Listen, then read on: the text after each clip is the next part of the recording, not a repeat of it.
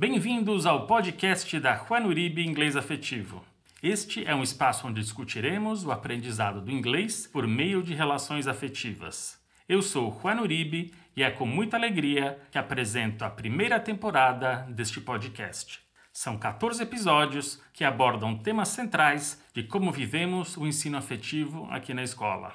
E em cada episódio teremos um convidado da área de educação conversando com dois membros da nossa equipe pedagógica e um papo gostoso e muito rico.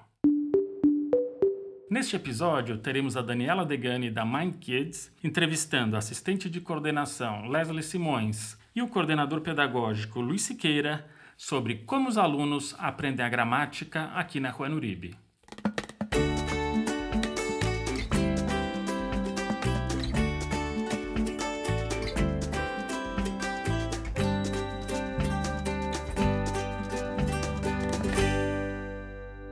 Olá, eu sou a Daniela Degani, eu sou a fundadora da Mind Kids. Na Mind Kids, nós ensinamos meditação mindfulness para crianças e adolescentes em escolas.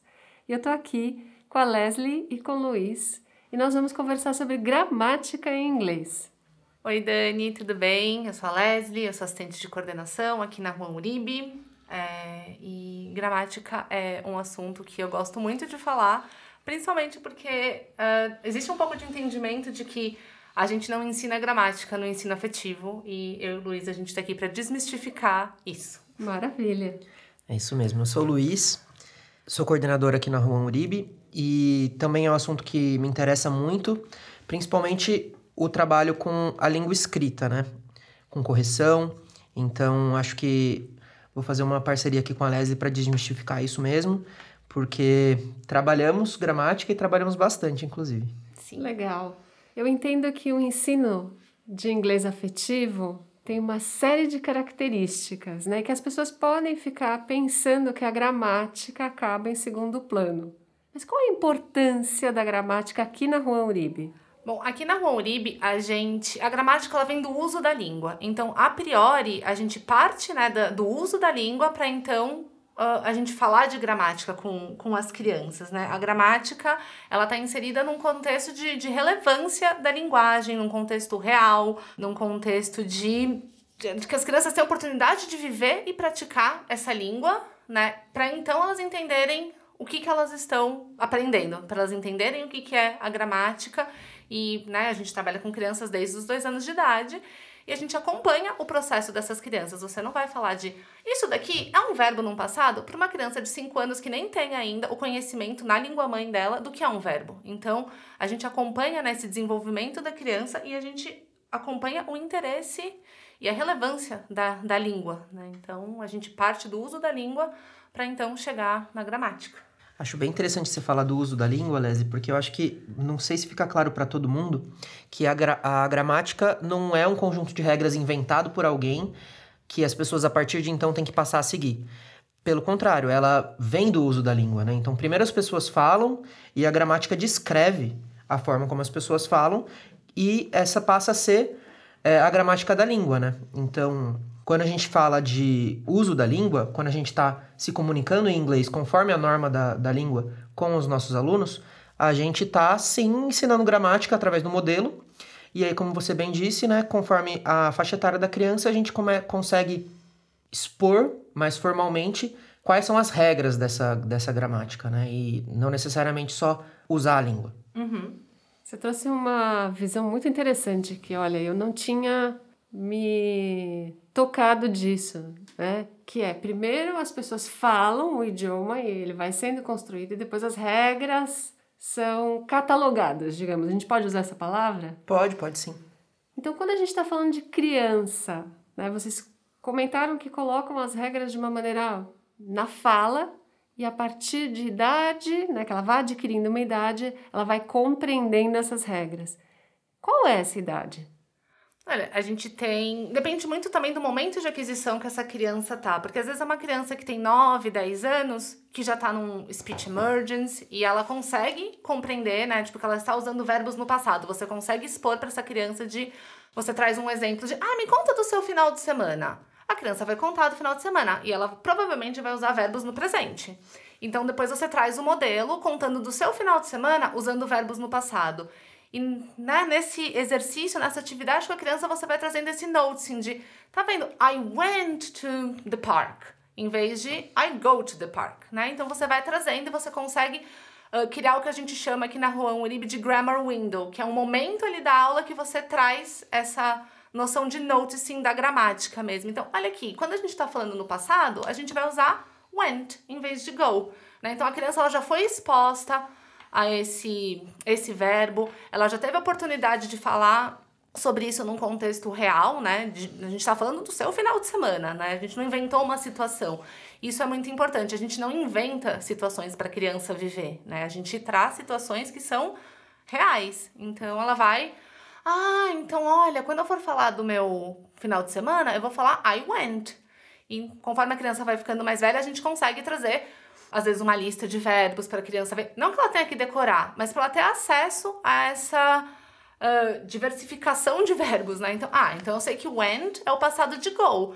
E, sei lá, qual é o passado de um verbo que eu uso menos? Será que tem nessa lista? Então, também despertar essa curiosidade da criança, né? Se implicar ali nesse processo de, de conhecer, de se de conhecer os outros verbos. E a partir daí a gente vai criando essas oportunidades de grammar window. E quando as crianças né, chegam em max mais avançados, geralmente elas já estão um pouco mais velhas, a gente consegue trazer um pouco das regras, né, de uma forma mais, mais formal. Isso já tem uma diferença enorme de quando eu, por exemplo, aprendi inglês lá atrás, né? Eu tinha uma lista de situações fictícias nas quais eu apenas tinha que preencher o verbo no passado, era só isso. Então eu tinha uma lista de verbos para decorar e eu apenas preenchia né, aquele exercício e era interminável. Né, de coisas que nunca tinham acontecido comigo, ou era completamente fora da minha realidade, como criança, né? Então, assim, esse mudar da decoreba para o entendimento, como é que é visto aqui?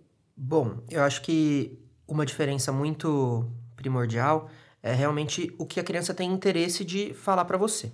Então, é, em outros podcasts aqui, a gente já falou bastante sobre recursos de comunicação, que, é, que são técnicas que a gente usa para ajudar a criança a produzir em inglês o que ela já tinha produzido em português. Então, é, nessa comunicação que a criança está tentando estabelecer com você em português, é, ou às vezes em, mesmo em inglês, a gente consegue ajudar ela a produzir em inglês da, da forma correta o verbo que ela já estava tentando produzir, por exemplo. Então, se ela tá contando para você que no final de semana ela foi na casa da avó e comeu bolo de chocolate, encontrou os primos, é, brincou de tal coisa, a gente vai usar esses verbos em inglês e esses verbos são os relevantes para ela, porque são os que ela queria falar.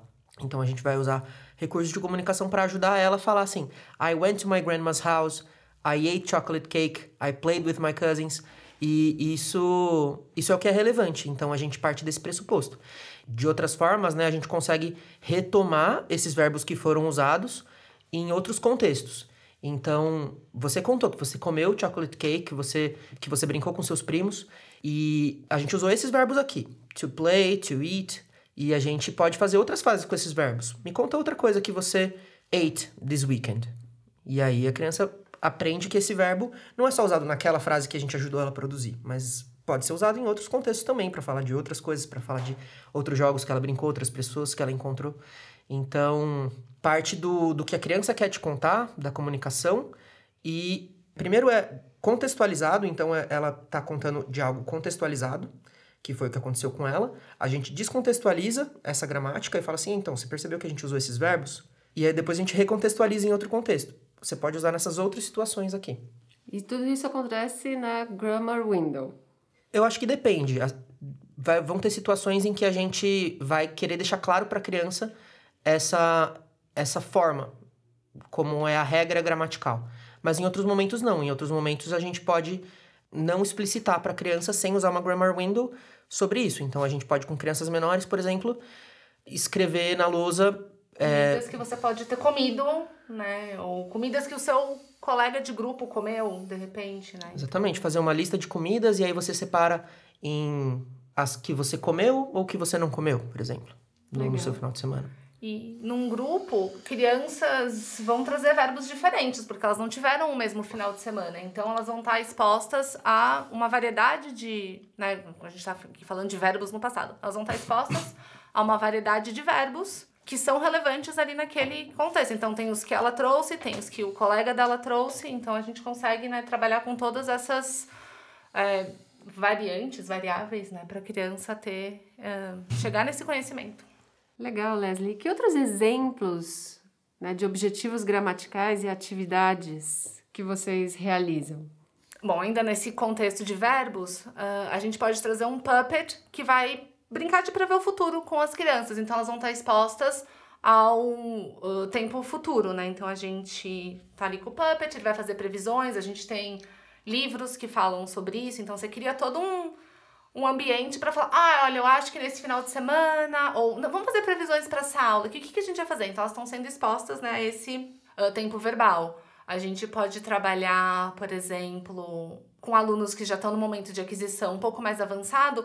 É, você pode trazer um texto e essa criança ela vai ler esse texto e identificar verbos ali no, no passado, no present perfect, e daí você consegue fazer uma grammar window trabalhando essa, essa diferença. Com alunos mais velhos, a gente consegue, inclusive, eles já trazem muito. Ah, eu queria muito. Eu tô vendo na escola sobre verbos modais. Será que a gente consegue trabalhar verbos modais aqui na Juan também? Então, tem alunos mais velhos que já trazem, né, essas demandas gramaticais e a gente consegue colocar no nosso planejamento, né, sendo relevante para o momento de aquisição da criança. Então, alunos fazem né, um student-based research, então eles podem procurar a regra e ter um momento de explicar para os colegas ou criar uma atividade né, para os colegas. Então a gente trabalha com. São muitos exemplos, na verdade. E nessas tentativas, né, especialmente na língua escrita, podem acontecer muitos erros né, no começo, porque tem muitas diferenças né, fonéticas, de estrutura, até da forma de expor as ideias então, sinto que muitas vezes nos idiomas, né, para aprender idiomas estrangeiros, pode parecer desafiador, mas na verdade esse desafiador é porque vem com a possibilidade de errar e talvez mais do que quando nós aprendemos a língua que já é materna. Como é que vocês trabalham essa o errar aqui, né? É natural? Como é que é? Porque tem alunos que se cobram bastante também, né? Não é nem a gente como educador que está cobrando, mas eles mesmos muitas vezes têm dificuldade para lidar com o erro. Como é que é isso aqui? Com certeza, Dani. Eu acho que dependendo da idade com que o aluno entra na escola, ele já está marcado por uma escolarização em que, em outros contextos, o erro é muito diferente. O erro é uma nota, uma nota menor, é, se comparar com, com o outro e se sentir pior por isso. E aqui na escola a gente tenta não fazer isso. Eu acho que a gente tenta criar com o erro uma relação positiva, no, no sentido de que os alunos, a gente tenta deixar claro para os alunos que ele não tinha como saber aquilo antes, ele está aprendendo essa língua. Se, se ele está tentando fazer aquilo pela primeira vez, como é que ele espera que ele faria isso sem errar? É, é uma expectativa muito, muito grande, uma cobrança muito grande para se ter. Então a gente tenta deixar claro para os alunos que errando a gente aprende e que antes dele tentar não teria nem como ele saber. Então, isso é algo que a gente tenta deixar muito claro para realmente construir essa relação positiva com o tentar.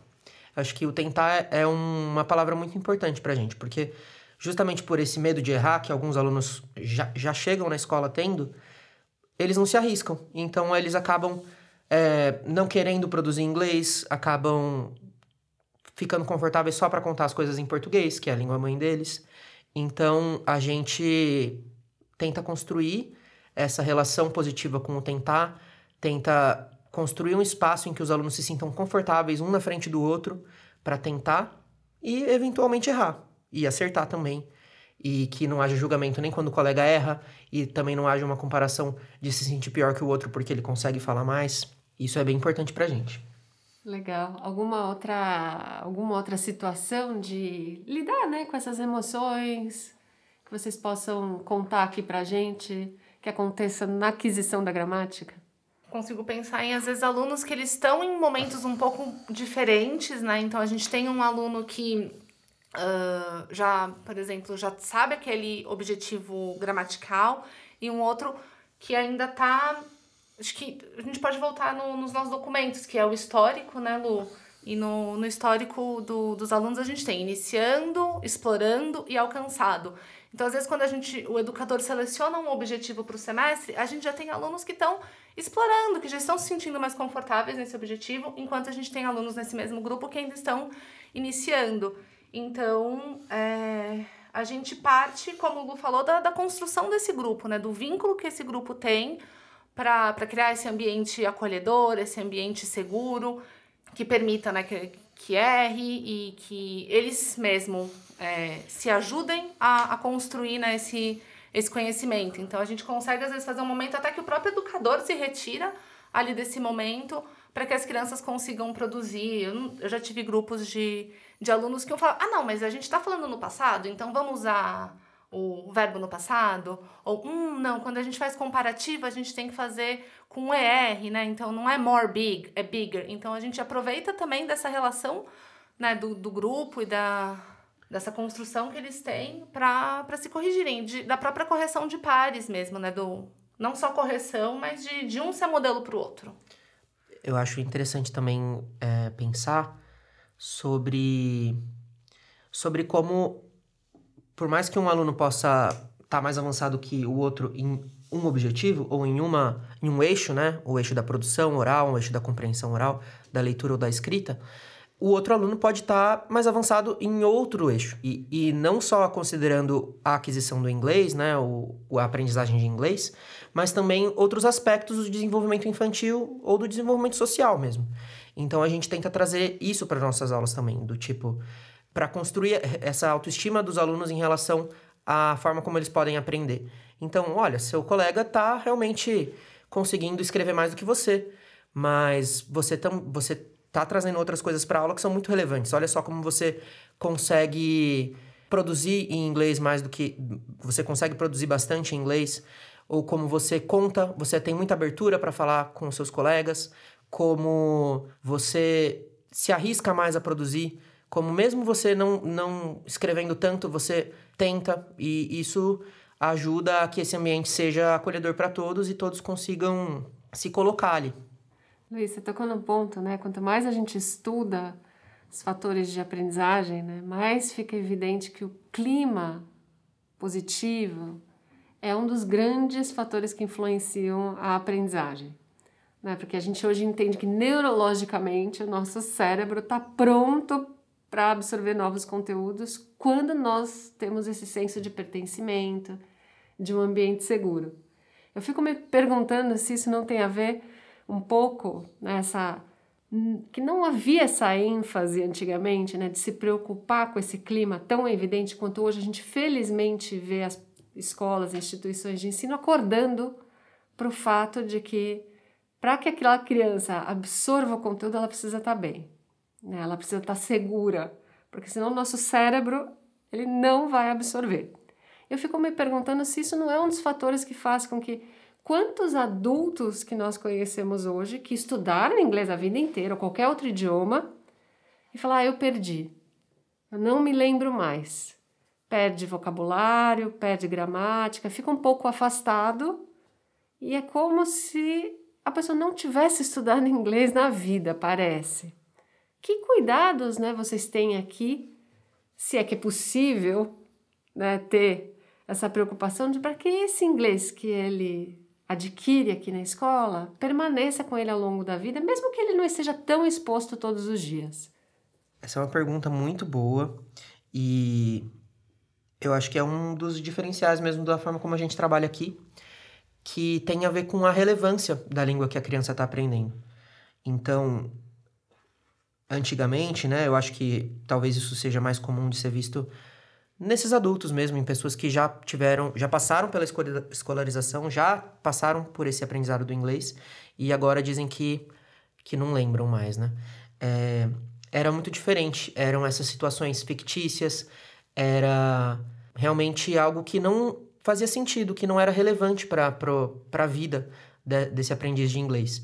Então, terminou ali a lição, fez a lição de casa, respondeu as perguntas que o professor queria, fez a prova, aquilo sai da cabeça, porque aquilo não era relevante. Você não usou aquilo numa situação real, você não precisou se comunicar usando aquela língua. E aí essas situações comunicativas que a gente passa na nossa vida, né? Numa viagem, na escola de inglês, na forma como a gente trabalha, ajudam muito a que essa língua, essa linguagem fique por mais tempo com, com o aprendiz, porque foram situações verdadeiras. Ele queria contar como foi o final de semana dele para os colegas. Ele queria contar do jogo que ele está jogando. Então, essa linguagem é relevante, por isso ele se lembra melhor. E ele não, não, tá, não tinha uma cobrança relacionada a isso. Ele não estava precisando aprender e precisando produzir para um objetivo específico. Era o objetivo verdadeiro, um objetivo genuíno dele querer compartilhar sobre aquilo. Então, essa relevância da linguagem que o aluno quer contar e das situações comunicativas reais fazem muita diferença. Uma situação comunicativa que acontece com frequência na escola, por exemplo, é troca de cartas entre alunos. Eles podem escrever uma carta um para o outro, perguntando: ah, qual tipo de atividade você gosta mais, quem é seu teacher, quantos anos você tem, onde você mora, qual escola você vai. E tudo isso genuinamente, querendo saber sobre o outro aluno. Quando a gente faz dessa forma, e aí o aluno, o outro aluno pode responder contando sobre si, e ele vai ler tudo isso, toda essa linguagem produzida em inglês também. Isso é muito mais relevante do que ler um texto sobre uma foto de uma pessoa num livro, uma pessoa que não existe, que é o George de Utah, e isso não faz a menor diferença para ele, né? O que faz diferença são as situações reais comunicativas. Sim, e é, essas situações que a gente tem na escola são situações que o aluno ele vai usar na, na vida. Então, ele contou sobre o videogame, ele vai jogar esse videogame. De repente, ele vai colocar esse videogame para jogar em inglês, para ele poder se comunicar com pessoas que falam em inglês, né? Quando você joga online. É, o Luiz falou do George de Utah, e eu sempre lembro daquele exemplo de eu vou fazer uma reserva num hotel. Quem que faz uma reserva num hotel por telefone quando se tem 12 anos? Ninguém. Então você vai aprender que você, ah, I would like to book a room. E isso depois vai sair da sua cabeça, porque você nunca vai usar isso na sua vida real mesmo, né? Ali fora da, da aula de inglês. Então, quando isso acontece, né? Quando a gente promove é, esse ambiente de, de linguagem relevante, é, isso fica em você, né? Porque faz parte daquilo que você vai usar na sua vida mesmo fora da aula de inglês. Legal. E o Luiz trouxe uma fala, né, que é nós aprendíamos, aplicávamos às vezes numa prova de situações fictícias e por isso que esse aprendizado não era de fato fixado, né? Ele passava a fazer parte do nosso conhecimento por um tempo, mas não era sedimentado o suficiente para ele permanecer. Né? Isso acredito que tenha muito a ver com a forma de avaliar esse aluno, né? Porque essa produção tinha que ser avaliada e tinha uma nota atrelada a isso, que também tem seu papel para nós educadores, né, de ver ah, quanto essa, esse aluno está sabendo, né, o quanto ele incorporou do aprendizado. Se é profundo ou não, aquele instrumento é difícil de dizer, né, mas momentaneamente a gente avalia e sabe o quanto do que foi transmitido ele absorveu. Como é que vocês fazem avaliação aqui? Ótima pergunta, novamente, Dani. É... A forma como a gente trabalha com avaliação realmente não é através de provas e, e de notas, né? Então, e justamente por isso a gente não tem a noção de passar de ano, por exemplo. Passar de nível. Passar de nível. A gente trabalha com esses momentos de aquisição, que são chamados momentos justamente porque é possível que um aluno, em determinado momento da vida esteja é, mais avançado e no momento seguinte esteja menos avançado, por exemplo, porque ele pode ter esquecido alguma coisa, ele pode ter passado muito tempo sem praticar, é, ou então ele pode ter ido fazer uma viagem para os Estados Unidos nas férias e avançado muito rápido nesse momento de aquisição, é, de uma forma que não condiria, por exemplo, com um método mais tradicional de ensino em que o aluno passa seis meses em cada nível e pode ser reprovado. Então, essa não é a forma como a gente trabalha. A gente, é, é, os momentos são bem fluidos mesmo depende de várias coisas que acontecem na vida das crianças. É, a avaliação é feita nas atividades do dia a dia, conforme o auxílio necessário para o aluno produzir determinado objetivo, o uso de alguma linguagem ou a autonomia que ele tem nesse uso da linguagem. Então, o educador avalia se, com aquele objetivo que ele está trabalhando, por exemplo, verbos no passado, se o aluno está iniciando aquele, o trabalho com aquele objetivo. Então, ele pode, por exemplo, conseguir produzir só os verbos mais é, recorrentes no passado, ou então precisar desse auxílio para produzir os verbos, precisar de um lembrete do tipo falar assim, I go, I went. E aí isso demonstra que o aluno pode estar tá iniciando, ele pode estar tá explorando esse objetivo, já conseguindo produzir mais verbos ou então com um pouco mais de autonomia, e ele pode tá, ter alcançado esse objetivo. E aí, isso não significa também que ele nunca pode mais precisar relembrar isso. Mas ele pode ter alcançado, então ele pode ter autonomia no uso dos verbos no passado, ainda que produza alguns verbos de forma errada. Então ele pode não saber que um verbo é irregular, por exemplo. No inglês tem esses verbos irregulares que confundem muito a nossa cabeça e mesmo falantes nativos conjugam errado alguns verbos.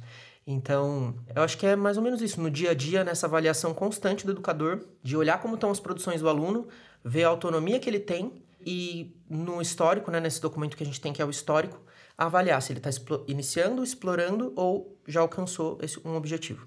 É, eu acho que é quando a gente fala que ele alcançou o objetivo, é exatamente isso que o Luiz falou. Às vezes ele precisa de um lembrete, né, para tipo, hum, mas eu acho que esse não é assim o passado desse verbo, porque é um verbo irregular, mas é o quanto uh, o uso desse passado está internalizado, né? O quanto ele sabe que nessas situações ele vai usar verbos no passado, ou nessas situações ele vai usar comparativos. Então, o quanto ele já internalizou desse conhecimento, ainda que ele precise lembrar desse verbo ali. Ah, não, mas esse é irregular, então, ou não. Quando eu uso esse tempo verbal, eu preciso colocar aquele auxiliar, né?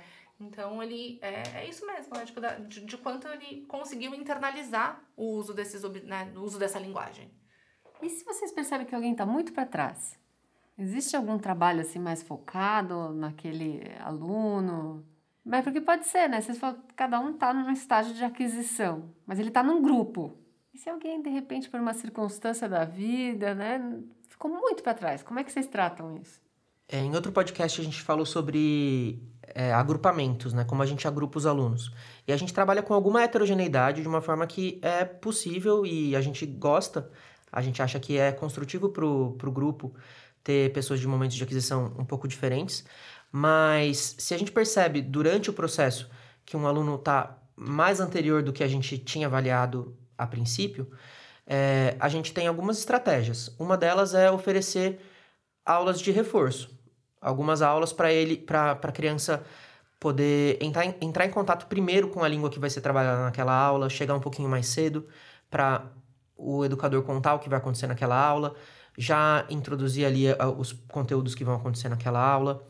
Num caso mais extremo, a gente pode pensar em realocação mesmo, de o, do aluno trocar de grupo, porque a gente considera alguma heterogeneidade, mas tem heterogeneidades que a gente acha que é, elas acabam não sendo é, construtivas ou uh, boas para aquele grupo, né? Porque a gente tem essa heterogeneidade dentro dos momentos de aquisição, mas de repente é um grupo que, né, quando a gente falou dos momentos de aquisição, que é um grupo early production, e de repente a gente tem uma criança que na, na, na, no mapeamento inicial, ela se mostrou né, bastante, produzindo bastante e foi uh, mapeada como early production.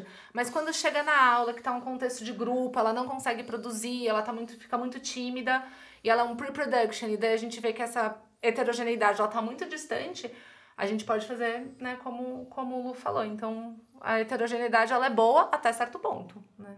E me conta uma coisa. Tem homework? Não. Não tem homework. A gente não trabalha com isso é, sistematicamente. Não é uma postura da escola. Não né? é uma postura da escola. A gente pode, dependendo da situação e dependendo da relevância, a gente pode passar uma tarefa de casa para os alunos, mas isso vai, vai ter toda uma outra contextualização. Vai ser porque os alunos demonstraram interesse por aquele tema, porque os alunos precisaram e demonstraram é, querer fazer alguma coisa sobre o, o tema na casa deles. Então não vai ser uma coisa imposta pelo educador do tipo, vocês precisam trazer isso na próxima aula, quem não trouxer vai ganhar é, esse adesivo vermelho aqui. Não. É, bom, vocês querem fazer isso em casa, gente? Vocês podem, então, pesquisar, já que vocês querem pesquisar sobre esse tema que vocês estão interessados, cada um trazer aqui uma pesquisa sobre o super-herói da Marvel favorito, quais são os poderes dele e tal. E aí depois a gente compartilha aqui. Mas vocês não precisam. Se é relevante, vocês podem. É muito por esse viés, assim, de o que é relevante e não por um, por um viés de obrigação. Então, vocês me comentaram do momento de compartilhar na sala de aula que o homework é algo que pode acontecer relacionado aos interesses da própria turma. Mas fora os momentos de classe mais estruturados, a gramática também é trabalhada em outros momentos? A gente tem eventos na escola que os alunos. Olha, na verdade, isso já não acontece faz um tempo por causa da pandemia, né? Eram eventos presenciais em que os alunos vinham para a escola e podiam usar a língua. Então a gente tinha o evento do Learning and Sharing, que era um compartilhamento dos projetos semestrais que os alunos faziam. E esse, esse evento era realmente mais de celebração, de celebrar o que os alunos tinham vivido durante o semestre. Mas também tínhamos um outro evento chamado Flea Market, que era um evento de troca, compra e venda de brinquedos, mas compra e venda com uma moeda fictícia, que são os uribes. E aí, nesse, nesse evento, a gente incentivava muito a produção é, do inglês. Então, a gente ensinava antes como perguntava o preço de, de um brinquedo que você tinha gostado, como é, pedir desconto, como perguntar se a pessoa troca uma coisa pela outra. E isso tudo a gente trabalhava em aula antes. No evento a gente dava os modelos, escrevia na lousa como são essas frases todas. E era um evento é, em que a gente incentivava esse uso da língua e era um uso real. Então, o aluno queria um brinquedo, ele poderia comprar esse brinquedo, trocar esse brinquedo com o dono antigo. E é muito legal também porque dessa forma os alunos desapegavam de brinquedos que não usavam mais tanto, conseguiam coisas novas e tudo através do uso da língua de uma forma genuína. Sim, a gente também trabalhava. Ah, mas você vai trazer esse jogo. Como é que você explica esse jogo para alguém que quer vender? Como é que você vai vender esse jogo, né? Qual é a propaganda que você vai fazer desse jogo, né? De, ah, não, é, você vai falar só que ele é muito legal? Então, por que, que esse jogo, né, você trouxe? Por que, que você não quer mais esse jogo? Então, ah, porque ele é só para crianças menores, eu já tô um pouco mais velho. Então, é realmente uma situação genuína e a gente, né, comprar, vender, pedir desconto são coisas que a gente faz e que essas crianças elas vão fazer em outras situações fora da escola, né? Então, Bacana, isso é gramática, vocabulário, argumentação tudo na prática. Exatamente. Né? Foi muito gostoso falar com vocês, entender como é que a gramática é ensinada, mas o que eu aprendi é que a gramática aqui é vivenciada, mais do que ensinada. Então, Leslie, agradeço. Agradeço também, Luiz, pelo bate-papo. Foi muito enriquecedor. Eu aprendi um monte de coisas. Obrigado a você, Dani. Foi muito gostoso o papo, muito gostoso poder contar sobre esse assunto que me interessa tanto. E que bom que você aprendeu coisas também. Obrigada, Dani. Eu adorei, né, falar sobre. Eu já abri o podcast falando que eu adoro esse assunto e realmente é uma coisa que me interessa bastante. Obrigada, Luiz, por mais uma parceria de podcast. E eu também fico feliz que você saiu aprendendo algumas coisas sobre a nossa metodologia, sobre como que a gente enxerga a gramática e como a gente enxerga o ensino. Yay, muito bem. Gostaria de agradecer a participação da Daniela Degani, fundadora da Mind Kids, nesse episódio. Para conhecer mais sobre o trabalho bárbaro dela com meditação para crianças, vocês podem acessar o Instagram, mind.kids. Nós gostaríamos de saber qual é a sua opinião sobre esse episódio. Você pode deixar o seu comentário no arroba Inglês Afetivo no post desse episódio. Muito obrigado!